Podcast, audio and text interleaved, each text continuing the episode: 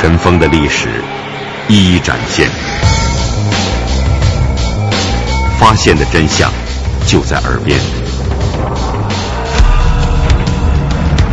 尘封档案，现在解开悬疑的谜团。二零零五年的每日零点，尘封档案就要登场。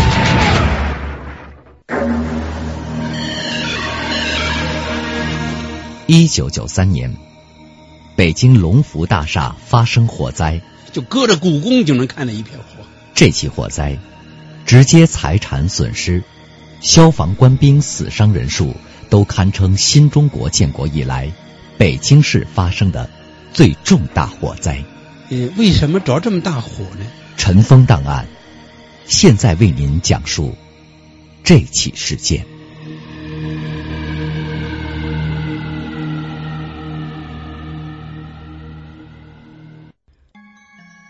在一座古刹的基础上建设起来的龙福大厦，生意一度非常红火。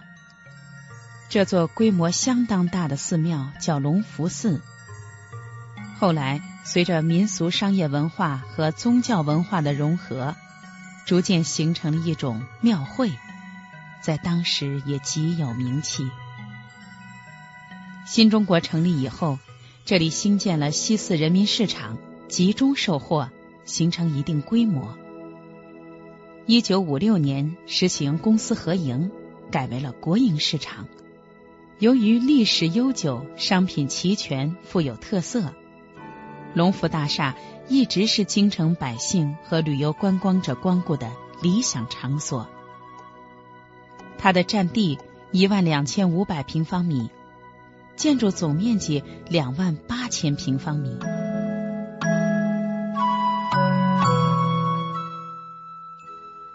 然而，就是这样一个富丽的建筑、火爆的市场，在京城为数不多的好的去处，却因为一九九三年八月十二号的一场火，使它杂物狼藉、支离破碎。要知道，这可是建国以来北京损失最大的一起火灾，直接经济财产损失两千一百多万元，间接损失。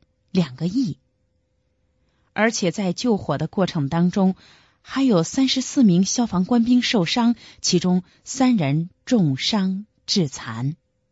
那么，这场大火究竟是什么原因引起的呢？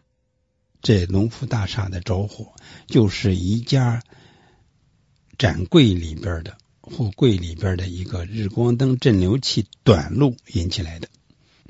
这个本来。到下了班以后，已经十十点了。这时候，外边有警卫，里边还有人巡逻。这些巡逻的人，他的任务主要是巡逻呀。呃，老老百姓话就是叫打更啊，你这些出去打更去，得检查去。这些人啊，一些也不太负责任。正好着火的时候，他们在值班室里头分奖金呢，坐着聊天呢，这儿着了火了。他这个有这个大厦里边有一个消防控制室，有了消防控制室，本身就可以触及到楼层内各个方面的消防感应系统和设施。比如说，在这幢楼里就有烟感报警、水喷淋自动灭火系统、防火卷帘、墙壁消防栓等等建筑消防设施。应该说，如果先期发现。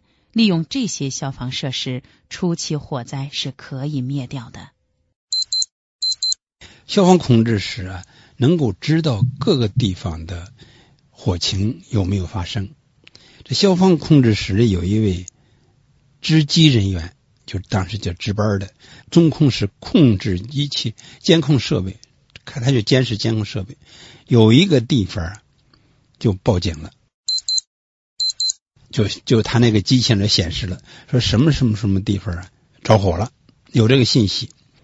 这机器还挺灵敏，很快就报出了当时的着火点。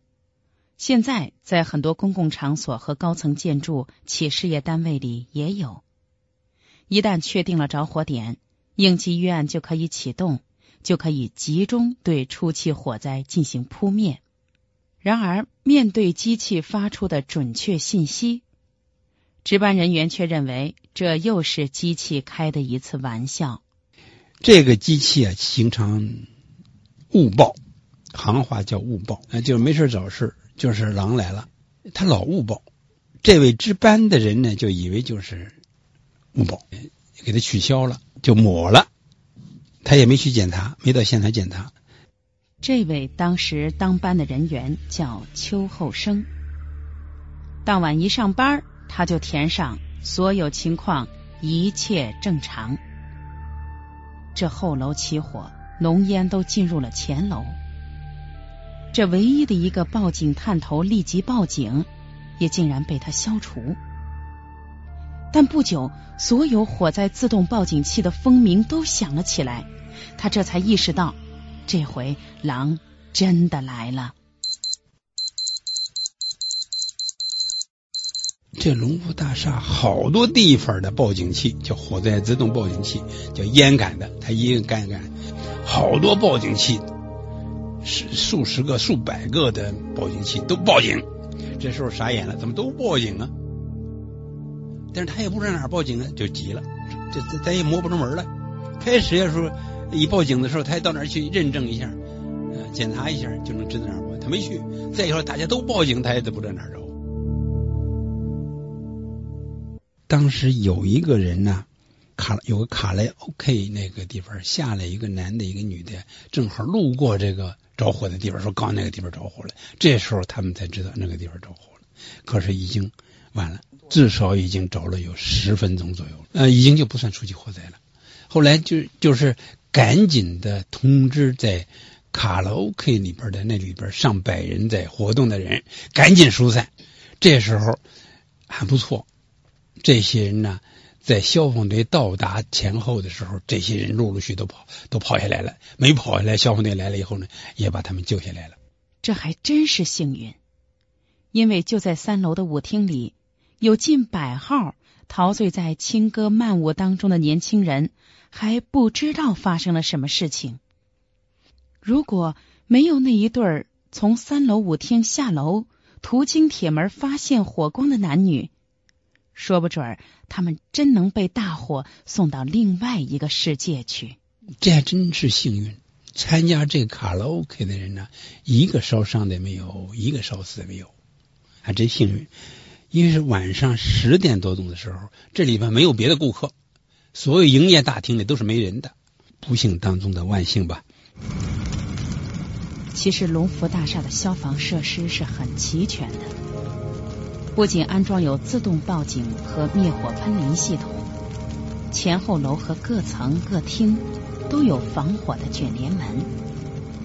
一旦出现火灾，卷帘门放下，就形成了一道防火墙，火就被屏蔽住了。卷帘门的这边和那边就能成为生死两个世界，但这晚却不是这样。本来是有卷帘门的，前面的楼每一个防火的单元里边都有防火门。中控室如果知道着火的时候，给他一个信息，这所有的这个卷帘门就都下来了。都关闭了，关闭以后呢，就只限于在着火部位燃烧，而不会蔓延到其他部位，烟呢也窜不过去。它这作用就是这么个作用。但是呢，这个地方的着火的这个地方附近的一个卷帘门，正好下边设了一个货柜，就是说，等于是那个卷帘门下边加了一个木头的柱子，卷帘门即使让它下，它也下不来。当然。这值班的人也没有让他下，所有的卷帘门也都没下来。本来这个地方是有自动灭火的，叫自动喷淋，但是当时在着火的当时，这自动喷淋的设备里边是没有水的。本来大厦有一个地下水池，这水池存有二百八十吨水，这叫消防储水池。但是在当时呢。这储水池是空的，也没有水。这些几十万元的现代化的消防设施，在大火来临的时候，却成了无用的摆设。一九九三年，北京龙福大厦发生火灾，就隔着故宫就能看到一片火。这起火灾直接财产损失，消防官兵死伤人数都堪称新中国建国以来北京市发生的最重大火灾。呃，为什么着这么大火呢？尘封档案，现在为您讲述这起事件。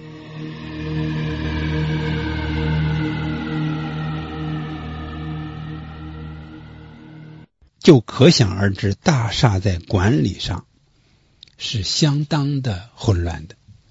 要是管理的好，比如说发现这个地方着火了，很快就扑灭了。自动喷淋呢，很快就发现，很快就扑灭了，不会着起来。要是管理的好，这灯具安装的好，也不会着火。你就比如说这个日光灯，日光灯它是可以防火的。比如说有的家庭里也用日光灯，你只要呃这个日光灯啊，你给它安装一个保险装置，在灯管旁边安一个保险装置，它一镇流器一发热要着火了，电流大了。那个保险就保险就自动断了，断了以后就没电了，它怎么会着起来？着不起来了。另外就是你这个日光灯啊，它主要特点就是什么？你温度高，它才能着火。怎么高成温度？就是连续使用时间太长。你别让它使用时间太长，你晚上下班的时候把它关上不就得了吗？是不是？我就看有的博物馆，人家的展台里头、展柜里头，人家也有那个日光灯，人日光灯里安两个。上午开这这个日光灯，下午开那个日光灯，我还有保险管，而且这镇流器呢都搁在一个铁的容器里头，即使一冒烟，你就在那铁容器里冒烟。我不安在可燃结构上，它怎么会着火呢？它不就着不了了吗？因此，就是在这个管理上要管理的好，电线安装的好，就着不了好火。尤其是大楼地下那座二百八十吨的蓄水池，竟然没水，不得不远水。就近火，要有这些水，要有自动喷淋，着了火了，自动一喷点水，那就灭了。凡是高层建筑都有水池，有的在高架水池，就在最高的那个地方有个水箱，有的在底下有个水池。底下的水池呢是保证上面的水箱的满，随时把这个水抽到上面去，然后再压下来可以用来救火。它都没有水，怎么救火？高层建筑。这个防火是寄托在自卫的基础之上的。你靠消防队来了，消防队靠外头的马路上的消防栓去救火，那是很困难，就靠他自卫。你看他这个这么大的商厦，八层的商厦着了火，主要要靠他自己内部来救火。他这方面他没做好，他这几个环节上没做好，所以才扔的。于是，所有形同虚设的摆设。没能够在危难的时候一显身手，也都做了这场火灾的殉葬品。帘儿没放，水没喷，门没关，池没水。在这样的情况下，大厦上万平方米的火场面积和各种因素，造成了消防官兵在扑救过程当中的扑救难度。这样的一种完全靠外援的高层建筑的火灾，在扑救过程当中危险性是罕见的，尤其是在火已经非常大的时候，消防官兵深入火场救出了困在楼里的话务员和四名工作人员，在旧楼向主楼的通道口、新旧楼的结合处。旧楼的东西两侧等处都架设水枪阵地，防止火势蔓延。现场浓烟滚滚，烈火熊熊，大厦内的各种电器商品被烧得乒乓作响，玻璃幕墙也不时砰的轰裂。经过八个小时的激战，到第二天凌晨。所有蔓延到主楼的火路才被切断，大火才扑灭。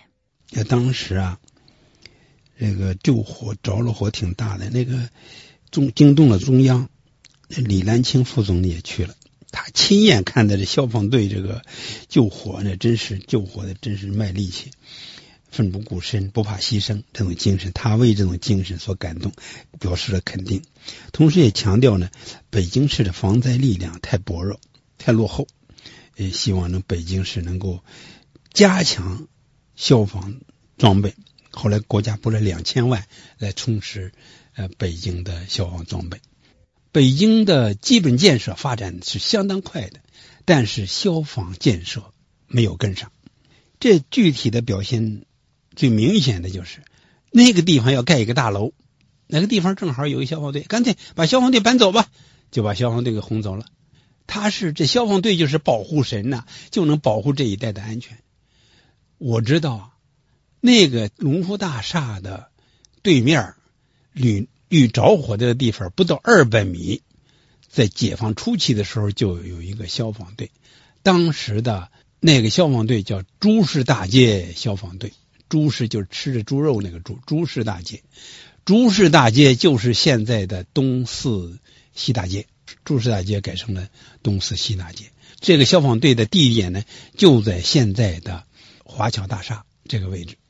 就是说，盖华侨大厦的时候，就把这个消防队给迁走了，迁到哪儿去了？迁到外城去了。当时叫六纵队，没有以后，救车在哪儿掉下去呢？一个是北新桥。北新桥有这三公里，一个是天桥，天桥消防队，天桥消防队少说有有三四公里，一个是西直门，一个是府右街。后来调了那么多消防队来，他总要一些时间呢。这消防队离的时间越长，路途越远，他耗用的时间越长。在现代建筑当中，电气设备较多，安装不当或者使用不慎，就会引起火灾。这营业面积一万两千八百多平方米的龙福大厦，就是因为这电气短路而造成的。但是，这电气短路又是怎么短路的呢？后来经过现场勘查，发现这次起火的最直接原因，就是出租柜台的售货员下班以后没有按照规定关灯，使日光灯长时间通电运行。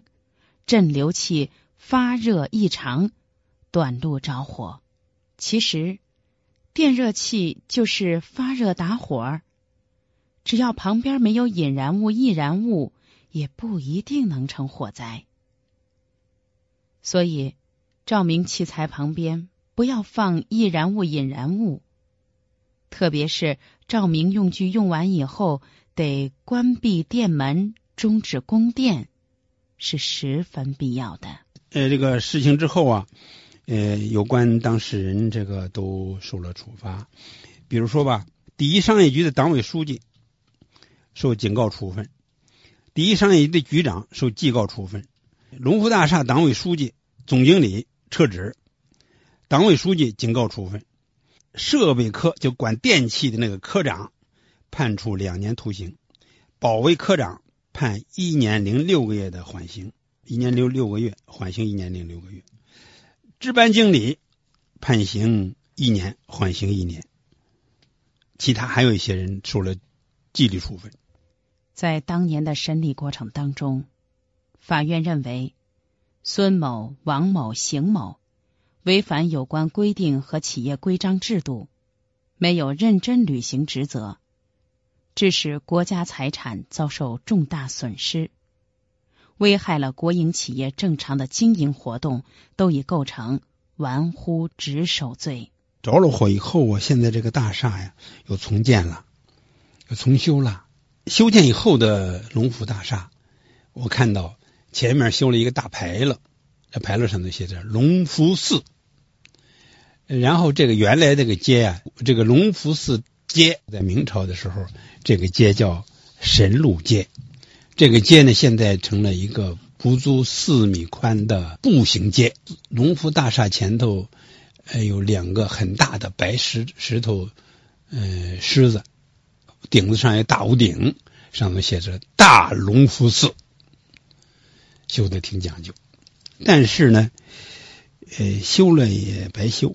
为什么修了白修呢？这两万八千平米的房子，它不赚钱呢，没人去呀。没人买他的东西，谁修谁经营这个龙福大厦，谁赔钱。然后修完了以后，没有经营没多久就关张了。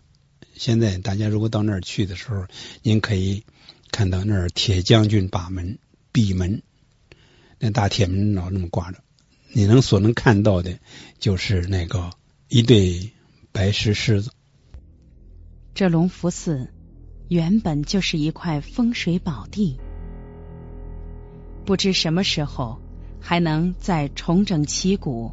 恢复当年兴旺的景象。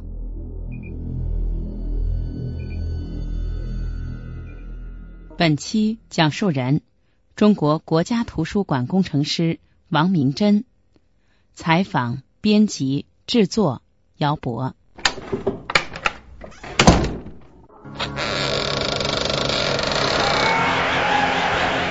尘封的历史一一展现。发现的真相就在耳边。尘封档案，解开悬疑的谜团。尘封档案。